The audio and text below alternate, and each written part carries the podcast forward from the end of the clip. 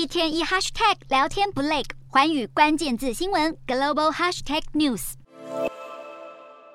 网络购物是现代人的消费习惯。说到网购，许多人第一个想到的是新加坡公司虾皮。不过，虾皮的母公司东海集团的前景令人堪忧。就在创办人李小东宣布要冻结员工的薪资，而且今年也不会有太多年终奖金后，东海在纽约的股价一度大跌了七点六趴。东海集团曾经是新加坡的明日之星，在二零二零年开始迅速扩张，但在疫情缓和后，许多人改变消费习惯，也造成了公司的衰退。其实，在过去半年，东海已经裁员了大约七千人。二零二一年发发生的融资危机，就曾经让东海净亏损了二十亿美元，超过六百一十亿台币。东海的股价在二零二一年九月时还有三百二十七点五美元，到了二零二二年的九月，却只剩下五十九点八美元，被打回了原形。展望二零二三年，东海表示会专注在获利上，眼下只能先转节度过。而另一家中资企业 TikTok 接下来也不会太好过。目前 TikTok 正在和华府协议，希望能够继续留在母公司字节跳动的麾下，并且努力保证美国用户资料的安全，甚至提出要和甲骨文公司合作，让美国用户的资料保存在美国。不过目前传出美国国防部和中央情报局的官员等反对这样的建议。接下来 TikTok 在美国的地位恐怕只会越来越艰困。